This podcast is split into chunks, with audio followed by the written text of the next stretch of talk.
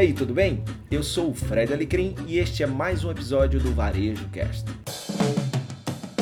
E aí, turma, tudo bom? Muito bom estar aqui mais um episódio do Varejo Cast. Estamos falando um pouquinho aí da NRF e tudo que ela traz, esse grande evento de varejo mundial na sua centésima décima edição.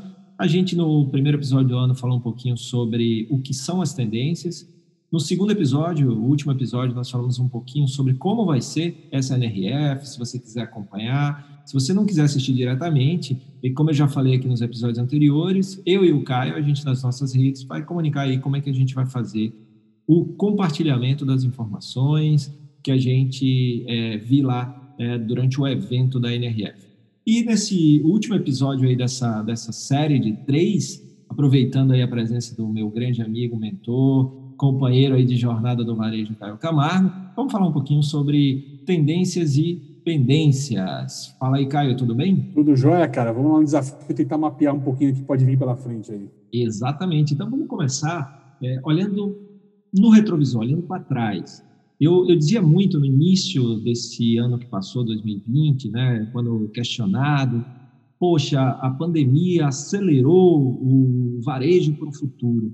E aí eu sempre respondi que, na verdade, acelerou o varejo para o presente, é, porque muitos desses varejistas, por vários motivos, aqui não estou julgando nem fazendo um juízo de valor, cada um tem seu motivo, suas realidades, alguns porque não podem, outros porque estão tão presos ao negócio, principalmente o pequeno é, varejista, né, que ele acaba fazendo tudo, o cara é caixa, o cara é gestor, ele é entregador, ele faz, faz tudo. Então, muitas vezes, ele não consegue se atualizar, ver o que está acontecendo, muitas vezes ele é surpreendido e tal. E também, muitas e não vezes... Consegue, e não consegue sair do olho do furacão, né, meu amigo? Aí que está também. Né? O cara, entre o processo de administrar, vender, ir no banco, pagar a conta, ter a família né, e tudo mais, o cara não consegue sair do olho do furacão para pensar de forma estratégica. Ele é, ele é 100% tático, né, cara, na conversa. Está no operacional diariamente, né? E aí, por causa disso, é, eu falava isso, né? Então, muita coisa era pendência, na verdade, ou seja, os negócios já deveriam, e estou falando, a gente falou aqui de pequeno, mas grandes negócios também, né? Passaram por isso. Então, muitos foram forçados a vir de um passado, ou seja, estavam presos no passado e tiveram que acelerar para poder estar no momento onde o cliente já estava, né? Já estava ali naquela pressão por novos canais, é, novas formas de, de negócio. E é isso que a gente vai ver aqui agora. Né? Vamos dar uma olhadinha, então, é, no passado, já falamos de tendências, quais foram as tendências apresentadas nos últimos 10 anos da NRF. Então, vamos começar aí com 2010, que a gente tem redes sociais. Exatamente. É, o começo é, é legal esse papo de olhar 10 anos, Alecrim, só voltando um pouquinho, né? Que é o que a gente fala, né? Quando você vai lá, quem escutou os outros episódios, eu falei um pouco disso também, né? Quando você vai lá uma única vez na vida, né? O que você tem é uma foto, né? Pode não ser o melhor ano da NRF que você está lá, aí, mas o mais bacana de tudo é você olhar o, o retrospecto total disso exatamente com a questão do filme, né? Que é a evolução do varejo ao longo dos anos. Você entende o que aconteceu e dentro da história, do, do histórico disso, o que pode acontecer, o que tem mais chance de acontecer no futuro do varejo. E redes sociais foi o começo do boom dessa história, onde se começou a dialogar a força do Facebook, por exemplo, no meio desse contexto todo, né? Começamos a ir por volta dessa abrindo essa década de 2010 com a força das redes sociais aí que trazendo uma nova maneira de dialogar. Eu lembro que até tinha agências de publicidade querendo derrubar o site e trabalhar só na rede social daqui para frente, o que obviamente foi uma estratégia totalmente errada, né, cara? Existe espaço para tudo hoje, né? Eu lembro, eu lembro disso, né? É, é bem, bem lembrado. Ah, não temos mais site, nosso site é nosso Facebook, né? É nossa página no Facebook. E a coisa. Diga-se de passagem, alguns pequenos ainda são assim, né? O cara não tem o site, mas tem a página do Facebook, mas aí por uma necessidade, não por uma estratégia, né? Perfeito. E aí vem uma coisa que a gente está falando, né, Caio, que é muito importante. É, na hora que, em 2010, a gente está num maior evento varejo do mundo, se fala de rede social, naquela época que a gente tinha de rede social forte mesmo, a gente já tinha o YouTube, a gente tinha o Twitter, e o Facebook, né? Como, como você falou, eram as referências na época. E aí tem gente que via um negócio desse, aí o mais importante não é o tamanho, mas é o tamanho da sua mentalidade, né? É como você critica as informações que vêm. E aí é, alguns foram para isso, né? Ah, então agora tudo é Facebook, tudo é Twitter, e abandonaram a outra forma. Não é radical assim, né? Muitas vezes é Ah, pensar... se, não falar uma besteira, e se eu não falar uma besteira para você, 2010 a gente ainda vivia não, acho que o Orkut já tinha caído, acho que caiu em 2009, acho que foi 2010, o Orkut já estava já tava em queda. Eu ia falar que acho que a gente estava vivenciando alguma coisa de Orkut ainda, finalzinho do Orkut ainda aqui no país. Aí. Pelo menos a cultura né, dele, de como se trabalhava dentro do Orkut, sim. Então, é, você tem aquele cara que chega e diz, não, tudo agora é isso, você tem aquele outro cara que diz, não, isso aí é coisa de menino, eu ouvi muito isso, isso aí não, isso aí ninguém vai, por quê? Molecada, molecada, isso é coisa da molecada, não é para mim não. Então isso não é para negócio, não é, não é para fazer business com isso. E tem aqueles outros caras que têm a mentalidade crítica, vão, vem cá, o que, que eu tenho aí de que eu posso, né? E eu me lembro, por exemplo, que eu fiz uma palestra, né, né nesse período, e um dos caras que estava na palestra, foi em Natal, né, onde eu moro, era, era esse cara era de uma imobiliária. E aí ele teve uma ideia, que eu falando de redes sociais e tal, ele, pô, velho, tive uma ideia. Eu falei, qual a ideia? Quero fazer o primeiro feirão via Twitter do Brasil. E, e a gente Uau. fez, né? E aí ele me contratou, a gente organizou. Hoje, hoje, dia 4 de janeiro de 2021, ainda é uma ideia boa e revolucionária, olha só. Olha aí.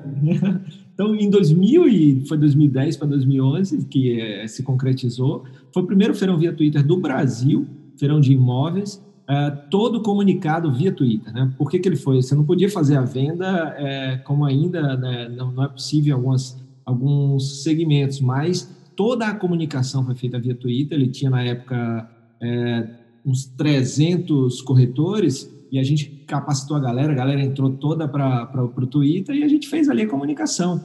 E nesse, no final de semana, ele conseguiu, através deste evento, é, ele vender mais de 10 milhões de reais em imóveis. Então, isso partiu o quê? De um cara que viu uma coisa e viu como é que ele poderia adaptar para o seu negócio. Então, o primeiro ponto aí é a sua mentalidade. Pode ser que não sirva para o seu negócio aquela tendência, pode ser que sirva, mas não do jeito que está sendo apresentada. É, mas a pior coisa que você pode fazer é ou ser radical, que aquela é a nova verdade, a gente vai falar sobre um outro momento que isso aconteceu um pouquinho mais na frente, ou você negar, você ser um negacionista, né? Em 2011, Caio, a gente estava lá e a temática foi loja fora da loja. A gente viu muito, por exemplo, vende machines, a gente viu muita ação para ir até o consumidor, né? Então imagina, você está falando isso aí em 2011, né? Sim, mas é, esse negócio da, da loja dentro da loja, o store in store, já estava muito forte. Mas eu lembro que nessa época a gente já começou a discutir. Eu lembro do, do, do acho que se eu não me engano, tá? Se eu não estiver falando besteira, foi quando a própria Best Buy estava começando a falar de não vender mais o produto e começar a ser uma grande locatária de espaços com Samsung e tudo mais, tá? com algumas marcas da época, e de ter essa visão de quase um micro shopping nessa conversa e tá alocando, vendendo a sua estrutura de marketing, o seu poder de mercado para alocar espaço para as marcas entrar. Que a gente viu depois mais para frente isso de uma forma pequena, nós vamos entrar nessa história lá para frente, mas já tinha algum rascunho disso nessa época, né? Perfeito, já tinha, já tinha sim. E tinha também todos esses movimentos para começar a atrair o consumidor fora do seu ambiente físico, né? Então, como é que eu posso levar a minha loja para fora, ou pelo menos a minha, a minha marca, para que essa, essa ação fora de loja atraia o, o consumidor para dentro da loja? 2012, a gente teve dois conceitos aí bem, bem fortes que puxaram aí a NRF 2012. A carteira digital né, e o Solomon, social, local. Ah, é, é, isso que eu ia falar, me lembra aí, porque se, quando eu vi aqui Solomon na nossa pauta, aqui, eu falei, o que, que é? Salame isso aqui, cara? Não lembro. Social Solomon. Mobile. Social, local, mobile. Ou mobile, como o pessoal fala, né? Exatamente, exatamente. Então, vê que o digital chegou na, no mundo das tendências em 2012, né, Caio? É, diga-se de passagem que as grandes revoluções, principalmente da Apple, a Apple estava, assim, horrores nessa época como a grande empresa de tecnologia, né? Começou por volta de 2010 essa conversa, o lançamento do iPad, do, do iPhone e tudo mais. Começou a partir dali, né, cara, essa conversa. Em 2012, essa questão de ser mobile pegou muito forte por conta disso também do smartphone, né, cara? Sim, a gente começou a ver, por exemplo, nas lojas, os vendedores ou atendentes com os POS nos seus iPhones, né? Então ali o, o, era também aquela questão que começou a acontecer, né? Um pouquinho até isso virou mais tendência mais forte em 2015. A questão aqui também do social local imóvel é, é aquela questão que você tinha, por exemplo, as redes sociais, né, atuando bastante, Aí você tinha o local, porque tinha uma rede social na época muito forte, que é o Foursquare, não sei se você lembra, que tinha toda essa questão de geolocalização e tal. Onde está o Foursquare agora, né?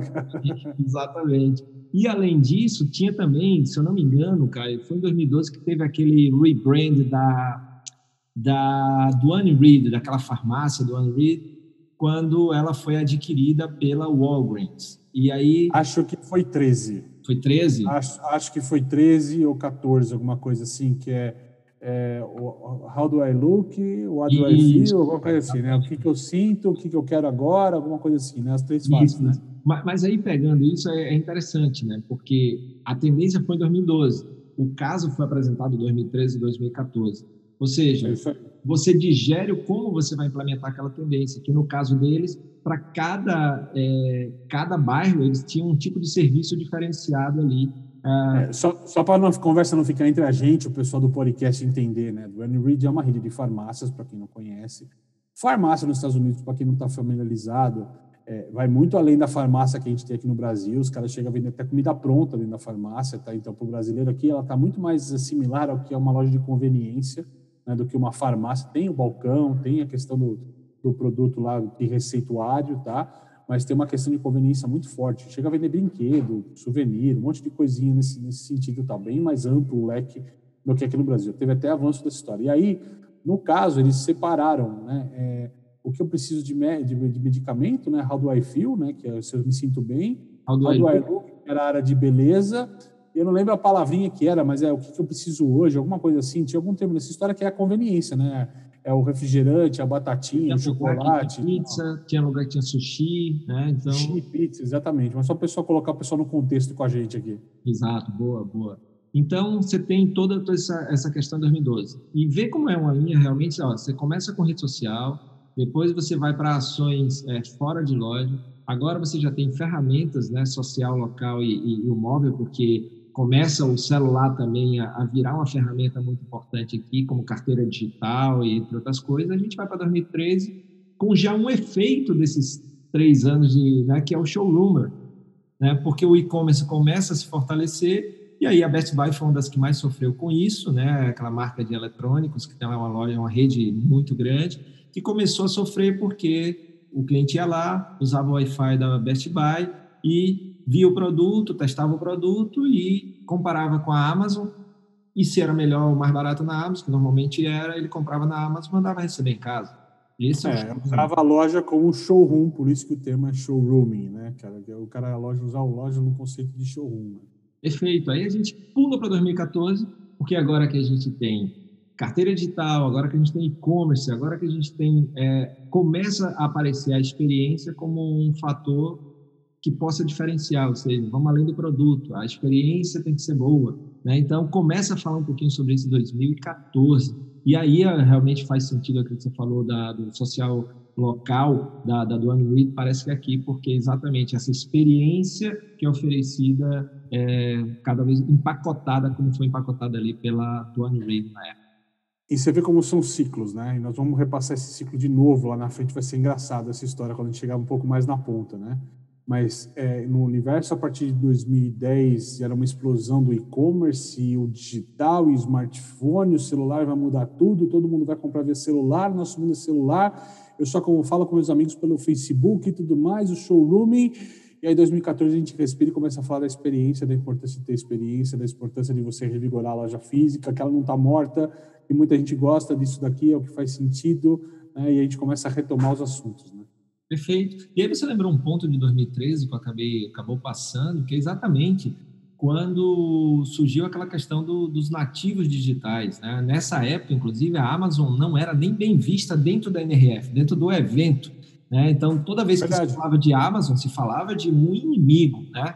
É... Mais ou menos como a Academia de Cinema olhou algumas coisas produzidas pela Netflix, por exemplo, agora, né? Então, assim, era um outro ambiente, um cara hostil, um extraterrestre entre a gente, assim, nessa conversa, né? Exatamente. E aí, nessa época, surgiu aquele negócio de que ou você é um pure play, é, que na época ligado muito ao o, cara que é de uma... De uma é um nativo digital, né? O pure play é, que, é aquele, aquele negócio que navega só em uma plataforma. Então, só que nessa, é, esse termo estava ligado à plataforma digital. Então, os nativos digitais vão matar o, o negócio físico. Então, teve muita gente aí que ficou desesperado, porque a Amazon realmente estava impactando em vários negócios, principalmente os pequenos negócios. E aí, muita gente achou que se você não fosse nativo digital, você não ia ter futuro. E muitos especialistas falaram isso, inclusive. Eu escutei numa das CNFs, né, um, um varejista conhecido de livros também, o cara falou, né? A gente falou de Amazon e o pessoal tava, ah, que Amazon, ah, o dia que a Amazon chegar aqui no Brasil, vocês vão ver, vai quebrar todo mundo e tudo mais e tal.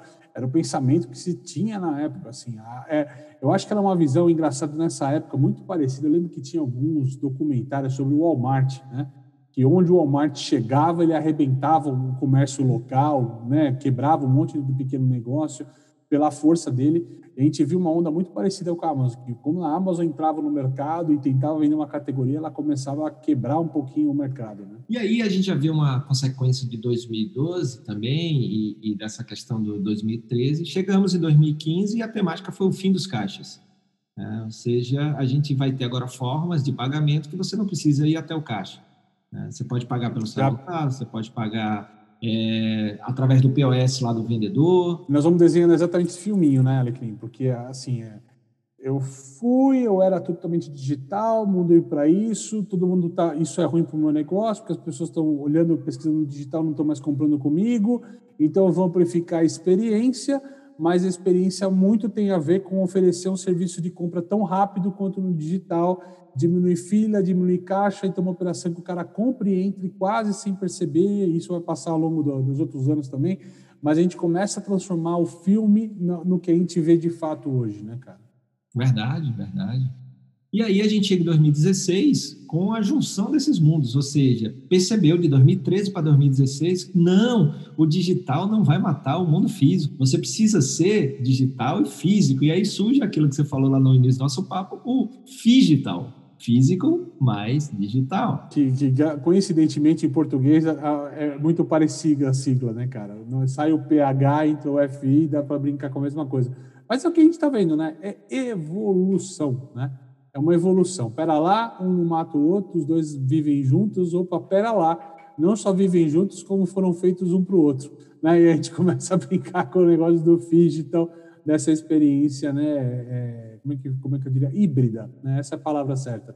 Uma experiência híbrida que, se nascer no digital, pode ir para o físico, se nascer no físico, pode ir para digital.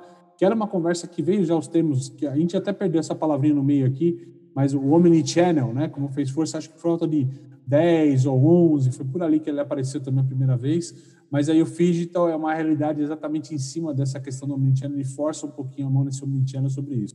É um amadurecimento né, do, do conceito, né? Exato. E, e, uma coisa interessante disso, Caio, que a gente vê é porque nesse digital né, a gente vê as consequências depois, mais uma vez. Você tem lá a temática e as empresas vão se adaptando e construindo na tendência que ela acredita. Por exemplo, a Amazon, que era dita como né, que ia matar todo mundo e tal, percebeu que ela tinha que ser digital. Então, ela comprou o Whole Foods, abriu a Amazon Go, é, abriu a Amazon Books, Uh, abriu a Amazon Fresh, vários, inclusive, movimentos que a gente falou no nosso 30 na Quinta, né? Nosso programa que volta em breve, todas as quintas-feiras, às 9 horas, onde a gente fala das novidades, das notícias do mundo dos negócios da semana, as principais da semana. E aí, muitas vezes no 30 na Quinta, a gente falou sobre isso, e a Amazon hoje tem mais de 500 lojas físicas, né? E no movimento oposto, seu principal concorrente, o Walmart, é, começou a investir, e nessa época aí o Walmart comprou é, a Jet.com, que era um pequeno Walmart, um pequeno Amazon, né? uma pequena Amazon ali começando e tal, e foi o primeiro movimento no mundo digital. E hoje o Walmart vai muito bem no digital e isso ajuda o físico, né? Então uma coisa leva a outra, né? Então, ou seja, o digital te torna muito mais forte como negócio. Cara, estou olhando isso aqui no geral, esse quadro, nós vamos chegar no final dele daqui a pouco, mas eu queria só falar para a audiência para eles tentarem pensar com a gente e acompanhar com a gente esse raciocínio, né? Mas é quase como um auto-tuning, né? Um, uma, uma, sintonia me, melhor do que acontece. Se o mercado escapa para um lado e vê que não está certo, a tendência volta, dá uma reguladinha e volta. Não, espera só, isso aqui não está legal, regula um pouco mais para cá. Estourou de um outro lugar, opa, regula um pouquinho mais para cá. A gente vai regulando essa conversa, né? Perfeito, perfeito. 2017, muitas pessoas começaram a perceber, poxa, agora que eu estou com o meu consumidor no digital, no digital é muito mais possível ter algo que é valioso e que está se tornando cada vez mais valioso: dados. A gente agora vai precisar tomar decisões baseadas em dados, né? Que tipo de produto eu tenho na vitrine, que tipo de produto eu preciso ter na prateleira, o que comprar, quando comprar, que preço, para quem. E aí esses dados, aí surgiu aquela frase icônica que marcou 2017: dados são o novo petróleo.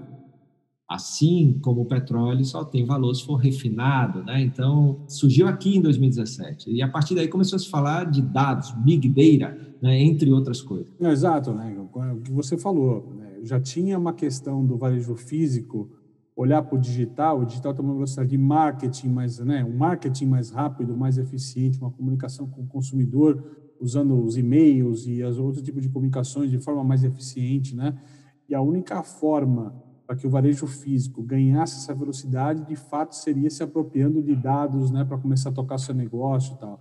Porque, na sua raiz, o varejo ele era do dia a dia. O varejo que recebe o cliente começa a atender a partir daquele momento o cliente. Né? Então, ele não vai atrás do cliente, diferente do digital, que tinha pesquisa de preço. Então, tinha que ganhar um cara, antes do cara entrar no meu site, já tinha que ganhar esse cara no Google ou numa, numa ferramenta de pesquisa de valores ou em alguma outra mídia social, antes do cara entrar na minha loja. Aqui no varejo, a gente trabalhava no cara só depois que ele entrava na loja. Né? Então, os dados, de fato, vieram para forçar um pouquinho essa mão. Aí, a gente vai para 2018, e foi a primeira vez que na NRF, nesse evento aí que, né, que a gente está falando, fazendo essa prévia toda, que vai começar na, na, no dia 12 de janeiro, foi a primeira vez que teve o Startups Lab, né, aquela, aquele corredorzinho que começou pequeno de startups, e teve o Innovation, Innovation Labs. Labs. Exatamente. Então, começou, é, o varejo ali começou a perceber que muito da velocidade que o varejo precisava não ia sair de dentro das suas empresas e começaram a ver essas startups, essas empresas de base tecnológica principalmente, como um meio para se associar e assim acelerar o seu crescimento em inovação. É, e era, é, na verdade, é, as startups já estavam lá em 2016, 2017, meio perdidas né, no salão de alguma forma, eles resolveram potencializar, criando uma área exclusiva para isso, né?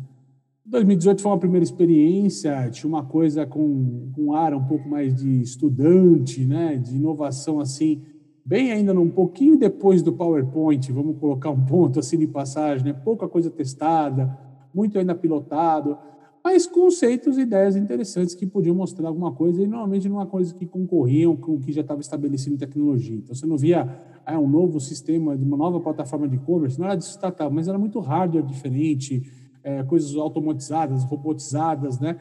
Que acabaram, inclusive, dando sequência para 2019, né? Que exatamente. Aí você já jogou a bola de 2019, que foi automação e experiência sem atrito, né? Então, Mais uma palavrinha, né? Frictionless. exatamente, experiência sem atrito. E aí, exatamente, né, Caio? E você que fez muito aí a, a toda a Expo, fez essa parte, eu me lembro de muita coisa que você compartilhou aí nas redes e, e falando sobre esse processo aí.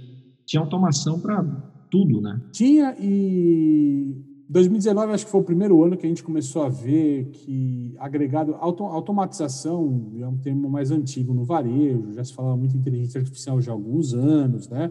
Isso estava muito cadenciado aos sistemas, às grandes plataformas. Mas 2019 foi o primeiro ano que eu tive a felicidade de encontrar uma inteligência assim, tudo que a gente fala de dados, a gente fala de sistemas de análise ou analytics, como a gente usa em inglês o termo, né? Uh, mas esses sistemas de analytics normalmente eles são criados alguma inteligência que funcionam como um retrovisor, né? Eu compilo as informações passadas e faço uma análise sobre esse extrato passado.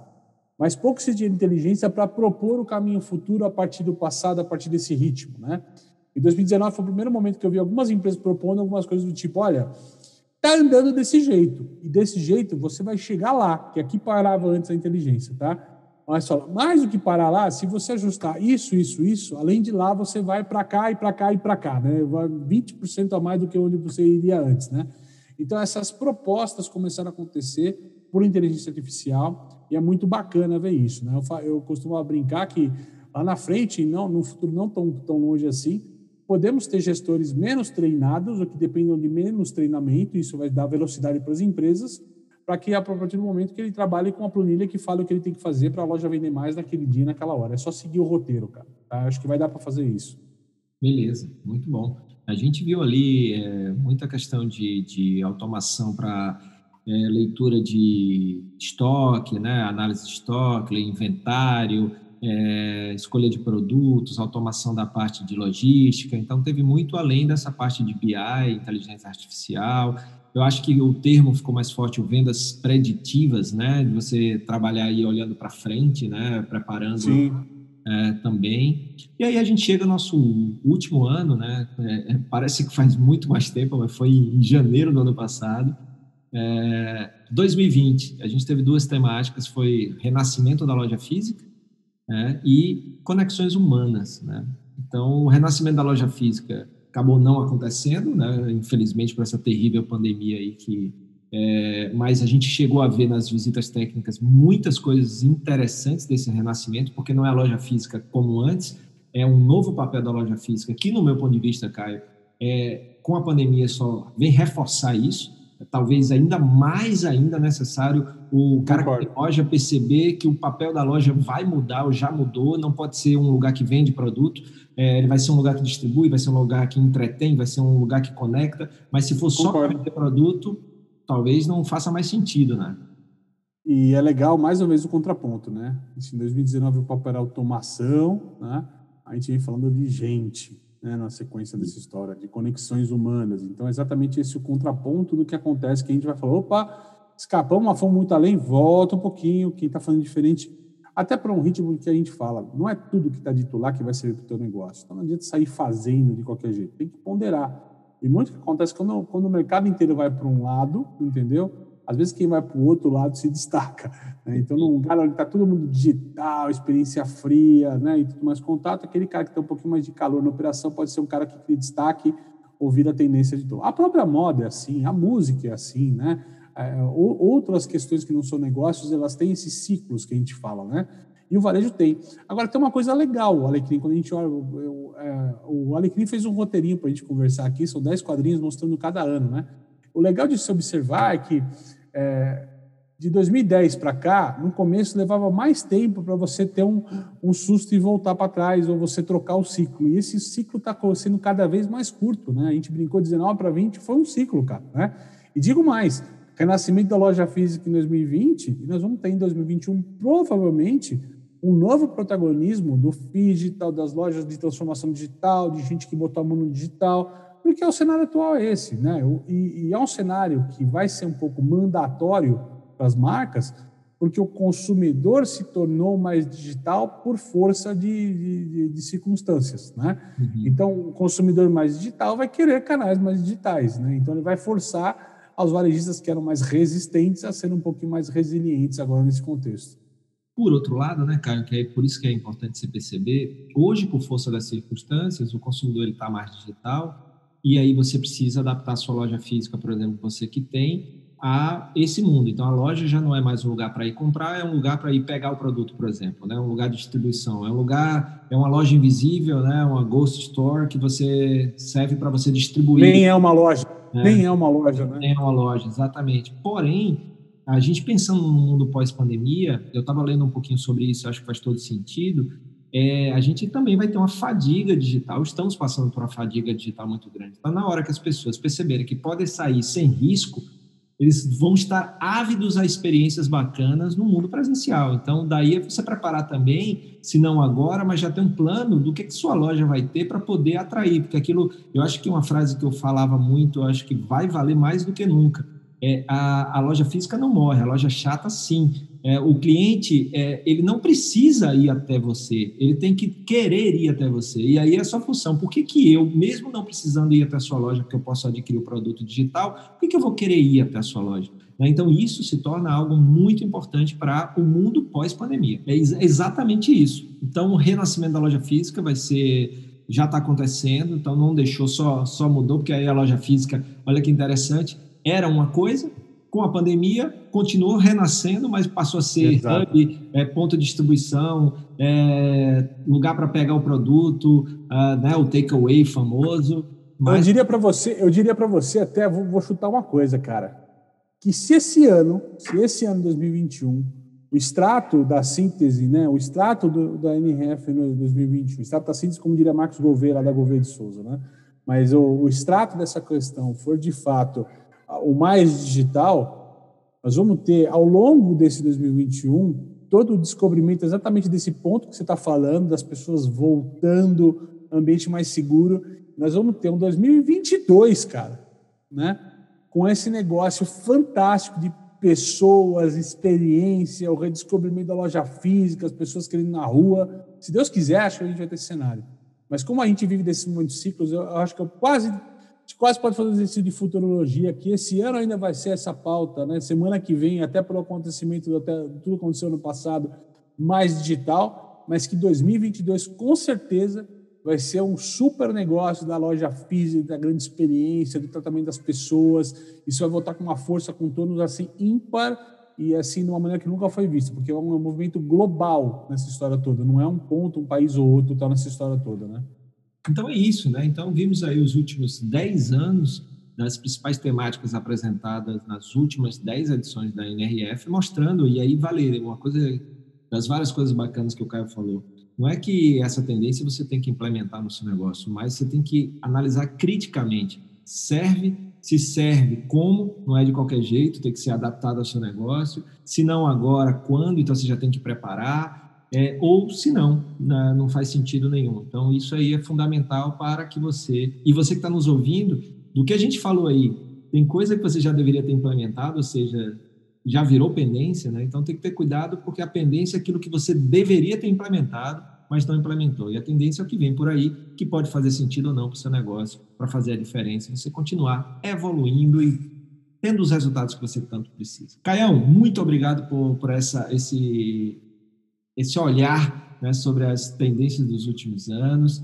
É, foi bem, bem difícil montar isso aí, porque eu não, não, fui buscando minhas anotações, fui buscando. Então, se você depois quiser dar uma mergulhada para a gente melhorar ainda mais esse quadro, vai ser muito legal, porque do jeito que ele ficou aqui, você falou uma coisa muito interessante, ficou um, uma historinha, uma evolução que eu não tinha ainda enxergado com, com esse olhar. Mas é um storytelling, cara. Sentido, é um storytelling. Né, cara? Como faz, faz sentido? Eu acho que nunca vi, Alecrim, esse compilado que você fez. Acho que nem a própria NF tem esse storytelling dessa maneira que você está contando essa história, cara. Nós, acabou agora nós, nós contando, né? Então, nós, exatamente. Mas vamos mergulhar nisso. E valeu, espero que tenha sido útil aí para você. E se liga aí nas redes sociais do Caio, o link está aqui no descritivo, nas minhas também. E vamos continuar conversando para a gente é, entender essas incertezas, né? Para daqui para frente como é que vai ser o varejo e como é que, a partir daí, essas informações você adapta para o seu negócio, porque é, não existem verdades, como o Caio falou, tem muito mais incertezas do que certezas, mas é muito importante você entender para onde o varejo está indo e para poder saber o que, que faz sentido para o seu negócio, tá? Então, o importante é aquilo que eu gosto de falar, movimento gera movimento, e o maior risco que você pode ter é ficar parado. Agora, a direção que você tem que seguir, aí vai depender do seu tipo de negócio, para onde você quer ir, que ferramentas você tem disponível, o que, é viável, o que, é possível fazer, o que que gera resultado. Tá? Por isso que as informações são tão importantes. Muito obrigado aí pela sua companhia. Se liga, porque a NRF começa dia 12 de janeiro. Eu aqui, o Caio nas redes dele, é, a gente vai ainda, estamos montando aqui como é que vai ser a nossa, se a gente vai estar junto, se a gente vai estar cada um no seu quadrado fazendo, mas o importante é que a gente vai compartilhar aqui o que a gente achar de importante aí durante a NRF 110, que a gente vai estar acompanhando mais uma vez. Caião, obrigado pela companhia, obrigado aí pela, pelo seu conhecimento, pela sua generosidade e a gente vai se falando, meu velho. Obrigado. Eu que agradeço, cara. Muito obrigado. É sempre um baita um prazer, cara, ter essas conversas contigo, cara. Sempre à disposição coisa boa. E você que está, te pedir aqui também uma, uma coisa, você que está nos ouvindo, compartilhe aí o Varejo Cast para mais gente que pode ser beneficiado com esse conteúdo que a gente vem compartilhando aqui. Lembrando que ainda esta semana voltamos com o 30 na quinta, então se liga aí que tem novidade boa aí. Forte abraço. Toda quarta, nove, toda quarta, nove da noite, 30 na quinta, perde não. toda quinta, toda quinta. Toda quinta, a gente grava de quarta, pessoal, desculpa. Toda quinta, nove horas, não perde não no YouTube e também no podcast. Valeu, forte abraço. Valeu. Muito obrigado pela sua companhia em mais um episódio do Varejo Cast e até a próxima.